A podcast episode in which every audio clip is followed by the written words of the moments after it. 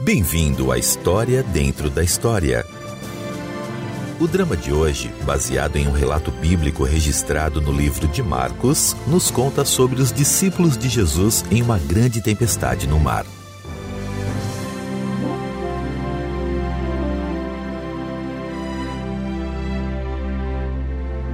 Pedro, André e os outros discípulos eram pessoas comuns, de origens comuns, com empregos comuns, escolhidos por Jesus para uma vida incomum.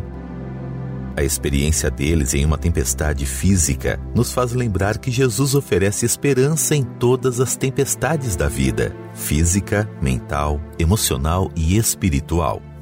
Por onde andasse, Jesus chamava as pessoas para segui-lo no entanto, ele escolheu doze homens como seus seguidores e ajudantes mais próximos. Eles viajaram com Jesus durante seus três anos de ministério.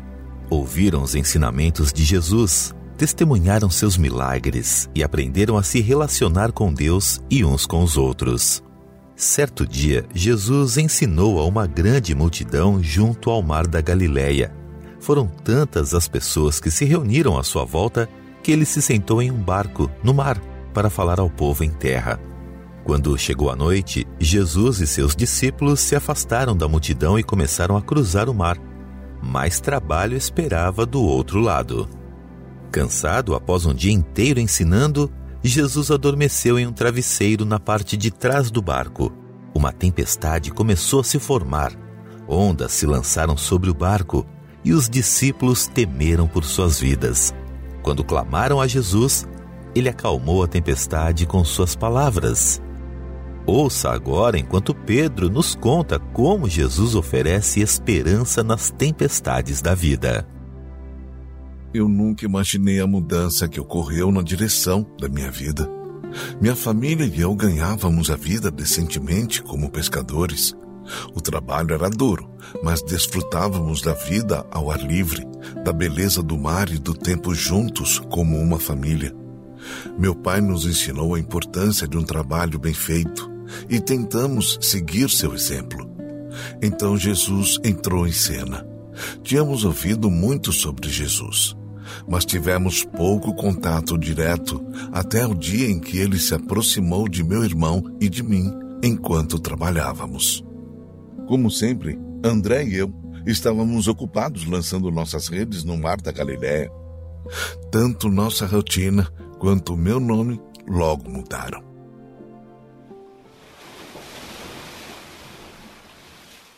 Parece que hoje será um belo dia para a pesca, André. O que você acha?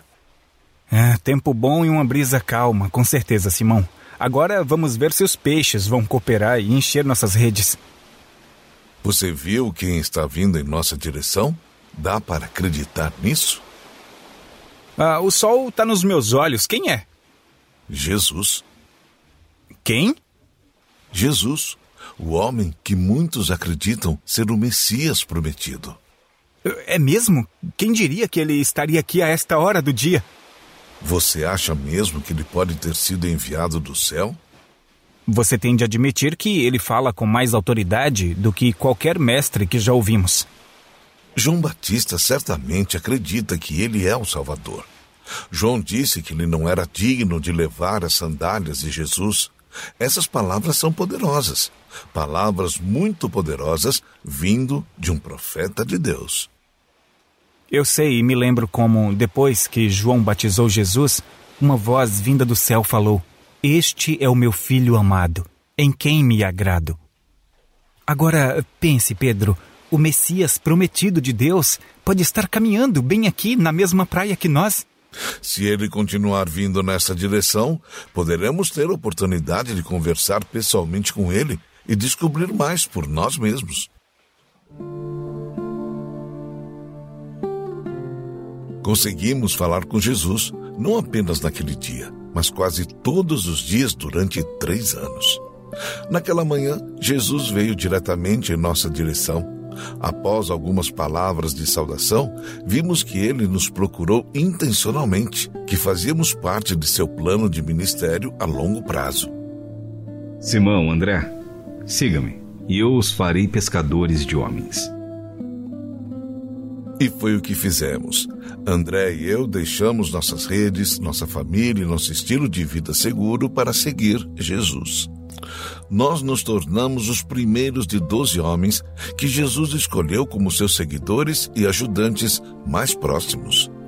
Porque ele nos escolheu, nunca saberei. Nenhum de nós se encaixava na descrição de líderes religiosos. Pelo contrário, todos nós éramos pessoas comuns, com histórias comuns e empregos comuns. No entanto, Jesus nos escolheu para nos juntarmos a Ele em seu ministério, que seria qualquer coisa, menos comum. Jesus não apenas mudou a direção de nossa vida, ele também mudou o meu nome. Ele disse: Você é Simão, filho de João. Será chamado Cefas, que significa Pedro. Até então, todos me chamavam de Simão. Certo dia, Jesus começou com uma pergunta para nós que o seguíamos: Quem os homens dizem que o filho do homem é? Alguns dizem que é João Batista, outros Elias, e ainda outros Jeremias ou um dos profetas. E vocês? Quem vocês dizem que eu sou? Tu és o Cristo, o Filho do Deus vivo. Feliz é você, Simão, filho de Jonas. Porque isto não lhe foi revelado por carne ou sangue, mas por meu Pai que está nos céus. E eu lhe digo que você é Pedro, e sobre esta pedra edificarei a minha igreja, e as portas do Hades não poderão vencê-la.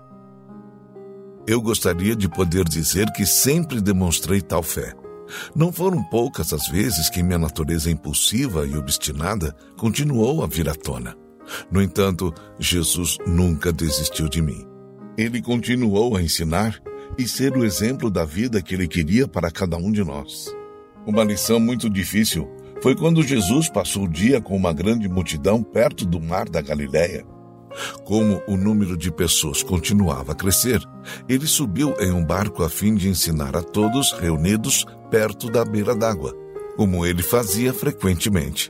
Jesus ensinou por parábolas, que são histórias de fácil compreensão que se concentram em uma verdade principal. Ouçam. O semeador saiu a semear. Enquanto lançava a semente, parte dela caiu à beira do caminho e as aves vieram e a comeram. Parte dela caiu em terreno pedregoso, onde não havia muita terra. E logo brotou, porque a terra não era profunda. Mas quando saiu o sol, as plantas se queimaram e secaram, porque não tinham raiz. Outra parte entre espinhos, que cresceram e sufocaram as plantas, de forma que ela não deu fruto. Outra ainda caiu em boa terra, germinou, cresceu e deu boa colheita a 30, 60 e até 100 por um. Aquele que tem ouvidos para ouvir, ouça. Mais tarde perguntamos sobre a parábola. Jesus, conte-nos o que o Senhor quis dizer com a semente do semeador. André, o semeador semeia a palavra Algumas pessoas são como a semente à beira do caminho, onde a palavra é semeada. Logo que a ouvem, Satanás vem e retira a palavra nela semeada. Outras, como a semente lançada em terreno pedregoso, ouvem a palavra e logo a recebem com alegria. Todavia, visto que não têm raiz em si mesmas, permanecem por pouco tempo. Quando surgem alguma tribulação ou perseguição por causa da palavra, logo a abandonam. Outras ainda, como a semente lançada entre espinhos, ouvem a palavra.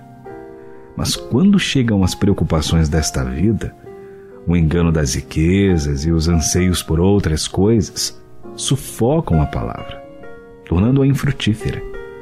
Outras pessoas são como a semente lançada em boa terra. Ouvem a palavra, aceitam-na e dão uma colheita de 30, 60 e até 100 por um. Com o tempo, entendemos que devíamos espalhar a semente de Deus, a verdade que Jesus veio para ensinar. Dia após dia, fosse na praia, em uma sinagoga ou caminhando de uma cidade para outra, Jesus demonstrou como fazer isso. Com suas palavras, incluindo outras parábolas, ele continuou a enfatizar nossa responsabilidade de compartilhar sua mensagem. Quem traz uma candeia para ser colocada debaixo de uma vasilha ou de uma cama? Acaso não a coloca num lugar apropriado? Porque não há nada oculto senão para ser revelado e nada escondido senão para ser trazido à luz. Se alguém tem ouvidos para ouvir, ouça. Jesus nos encarregou de compartilhar a luz de Sua palavra. Todavia, a decisão de aceitar aquela luz permanecia com aqueles que ouviam a mensagem. Para onde quer que fôssemos, muita gente nos seguia. Eles queriam ouvir Jesus ensinar, experimentar sua cura e testemunhar os milagres que ele realizava. Alguns desejavam genuinamente uma relação pessoal com Deus. Outros eram meramente curiosos ou nada mais desejavam do que os milagres ou curas de Jesus. Depois de longos dias com as multidões, Jesus, muitas vezes, se retirava para descansar, refletir e orar. Às vezes conosco, outras vezes sozinho. No final do dia, Jesus ensinava do barco e nos dizia que era a hora de partir. Vamos atravessar para o outro lado. Não esperávamos nada além de cruzar o mar da Galiléia. Também sabíamos que encontraríamos mais multidões no dia seguinte. Mal sabíamos o que aquela noite nos reservava.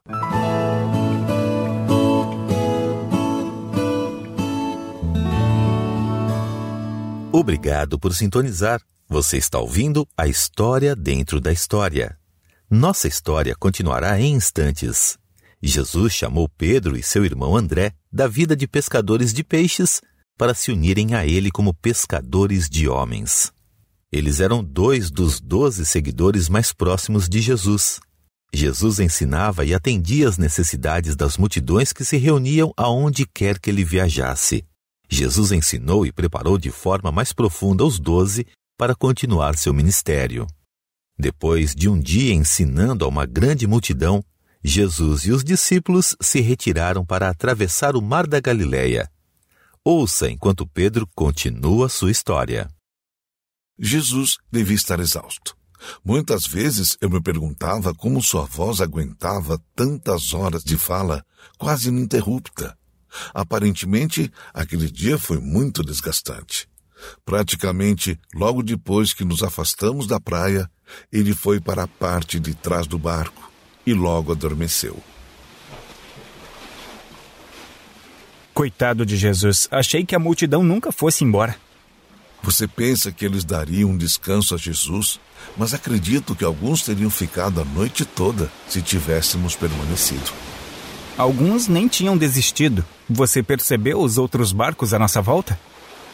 Percebi, mas eu queria que eles fossem embora. Mas dá para culpá-los, Pedro? Veja com que rapidez você e eu seguimos a Jesus quando ele nos chamou. Tem razão, André.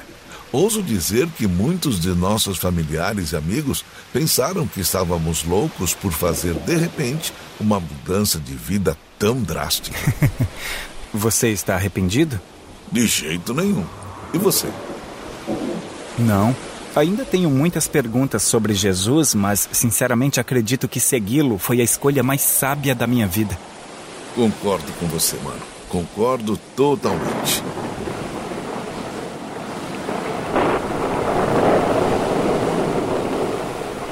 Pedro, André, o que vamos fazer?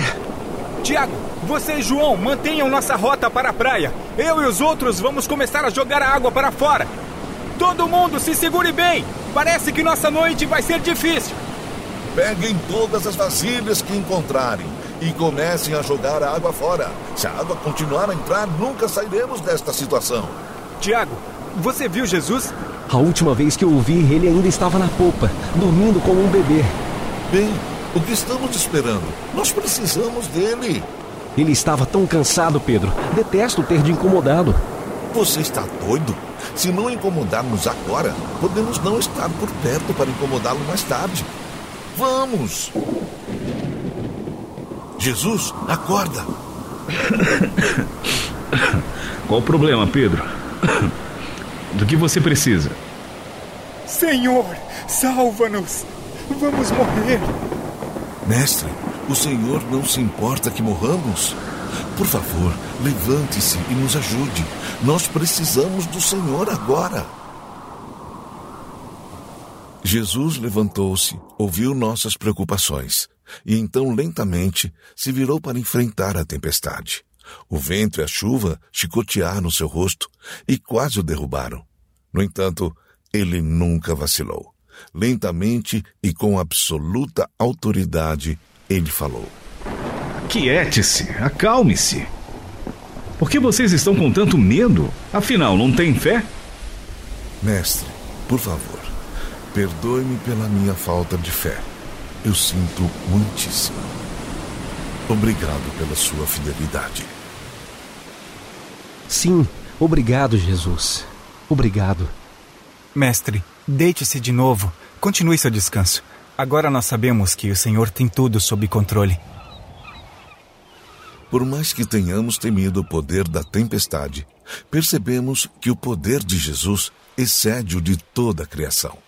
O espanto, o temor reverente e o remorso por nossa falta de fé nos encheram enquanto aquele que era a fonte de nossas emoções, mais uma vez, estava adormecido, preparando-se para o ministério do dia seguinte.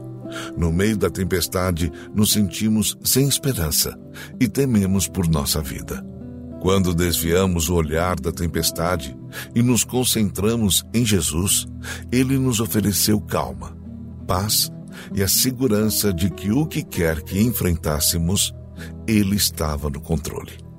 Nós não estávamos sozinhos.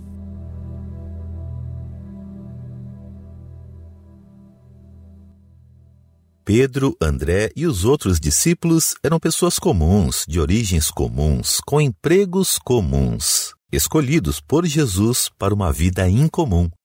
Eles desistiram de tudo que conheciam para seguir seu Salvador. Com o tempo, a maioria deles abriu mão da própria vida. Entre o chamado de Jesus e suas mortes físicas, Jesus ensinou-lhes a viver uma vida de fé no único Deus verdadeiro.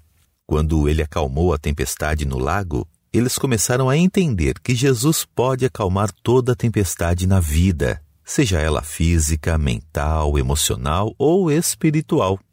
Como ele lhes disse em João 14, 27, Deixo-lhes a paz, a minha paz lhes dou. Não a dou como o mundo a dá. Não se perturbem os seus corações, nem tenham medo. As lições de Jesus se aplicam tanto hoje como quando ele viveu na terra. Depois do retorno de Jesus ao céu, Paulo escreveu em 2 Tessalonicenses 3,16: O próprio Senhor da paz lhes dê a paz em todo o tempo e de todas as formas. O Senhor seja com todos vocês. Em nossas circunstâncias mais desesperadoras, Deus oferece uma paz que nunca falha as palavras do Salmo 46:10 nos lembram: Parem de lutar, saibam que eu sou Deus. Serei exaltado entre as nações, serei exaltado na terra. Independentemente do resultado de nossos problemas, encontramos esperança, encontramos paz no único Deus da criação que enviou Jesus à terra como Salvador para todos os que nele confiam. Agora chegamos ao momento em que podemos responder a Deus. Deus ama a você e a mim com um amor eterno, mas nossos pecados nos separaram de Deus. O Deus Santo e Justo preparou uma forma para que nossos pecados possam ser perdoados, e essa forma é por meio de Jesus Cristo. Jesus morreu pelos nossos pecados. Ele ressuscitou dentre os mortos e está vivo hoje. Ele tem poder para entrar em nossa vida, perdoar nossos pecados e dar a vida eterna. O perdão dos pecados e a vida eterna são um presente gratuito de Deus. Não trabalhamos para receber o perdão dos pecados e a vida eterna. Nós os recebemos como um presente. Para receber o perdão e a vida eterna, precisamos abandonar nossos pecados e colocar nossa fé e confiança em Jesus e recebê-lo em nossa vida como Salvador e Senhor. Vou fazer uma breve oração do profundo do meu coração para Deus. Ouça a minha oração e quando eu tiver acabado, convidarei você a fazer a mesma oração. Querido Pai, eu agora abandono os meus pecados. Estou colocando minha fé e confiança unicamente em Jesus para ser meu Salvador e me perdoar. A partir de hoje, seguirei Jesus. Obrigado, Senhor Jesus, por me amar e entrar em minha vida. Amém. Agora repita a oração em voz alta depois de mim. Nós falaremos uma parte de cada vez. Faça desta oração a sua oração para Deus. Diga ela com todo o seu coração enquanto ora. Querido Pai, eu agora abandono os meus pecados. Estou colocando minha fé e confiança unicamente em Jesus para ser meu Salvador e me perdoar. A partir de hoje, seguirei Jesus. Obrigado, Senhor Jesus, por me amar e entrar em minha vida. Amém. Obrigado por fazer essa oração. Bem-vindo à família de Deus.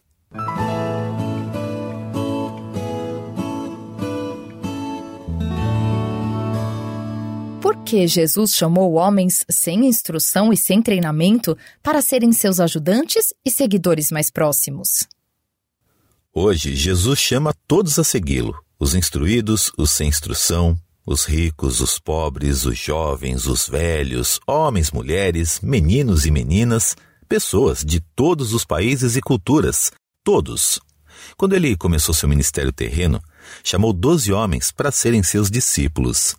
A maior parte desses homens, de acordo com os padrões daqueles dias, não tinha instrução. Eles eram pessoas comuns, alguns deles eram pescadores.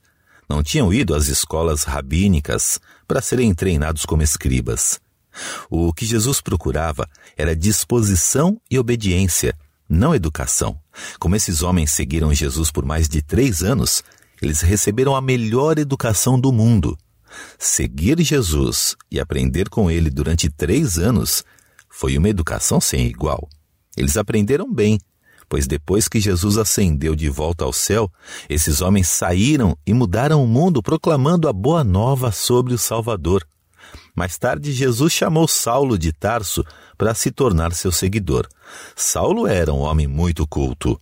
Isso simplesmente ressalta o ponto de que Jesus quer que cada pessoa o siga independentemente de quem você seja, onde você vive, seu país ou cultura ou sua origem, você pode escolher seguir Jesus. Essa será a maior decisão da sua vida. Deus causa furacões e tsunamis?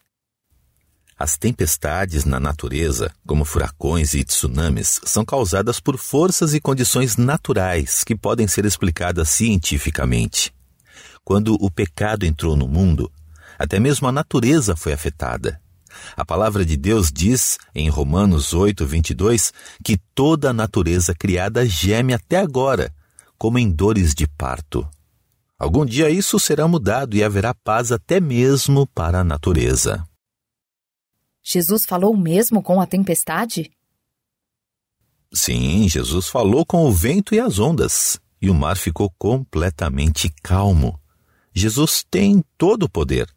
O grande Deus que fez todo o universo, incluindo o vento e as ondas, tem poder para acalmar uma tempestade. Estou no meio de uma grande tempestade pessoal no momento. Não sei o que fazer. Deus pode me ajudar? Olha, obrigado por compartilhar isso. Eu vou me lembrar de você em minhas orações. Sim, Deus pode te ajudar. Está registrado na palavra de Deus que o rei Davi disse lá em Salmo 23, 4: Mesmo quando eu andar por um vale de trevas e morte, não temerei perigo algum, pois tu estás comigo, a tua vara e o teu cajado me protegem.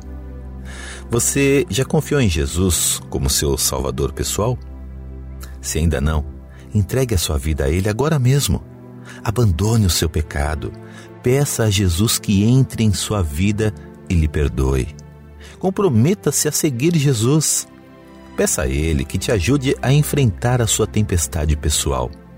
Confie, Ele vai te ajudar. No próximo programa, saberemos como segui-lo e crescer como um crente em Cristo Jesus. O próximo episódio será um drama sobre um velho homem em uma ilha solitária que recebeu uma visão do céu.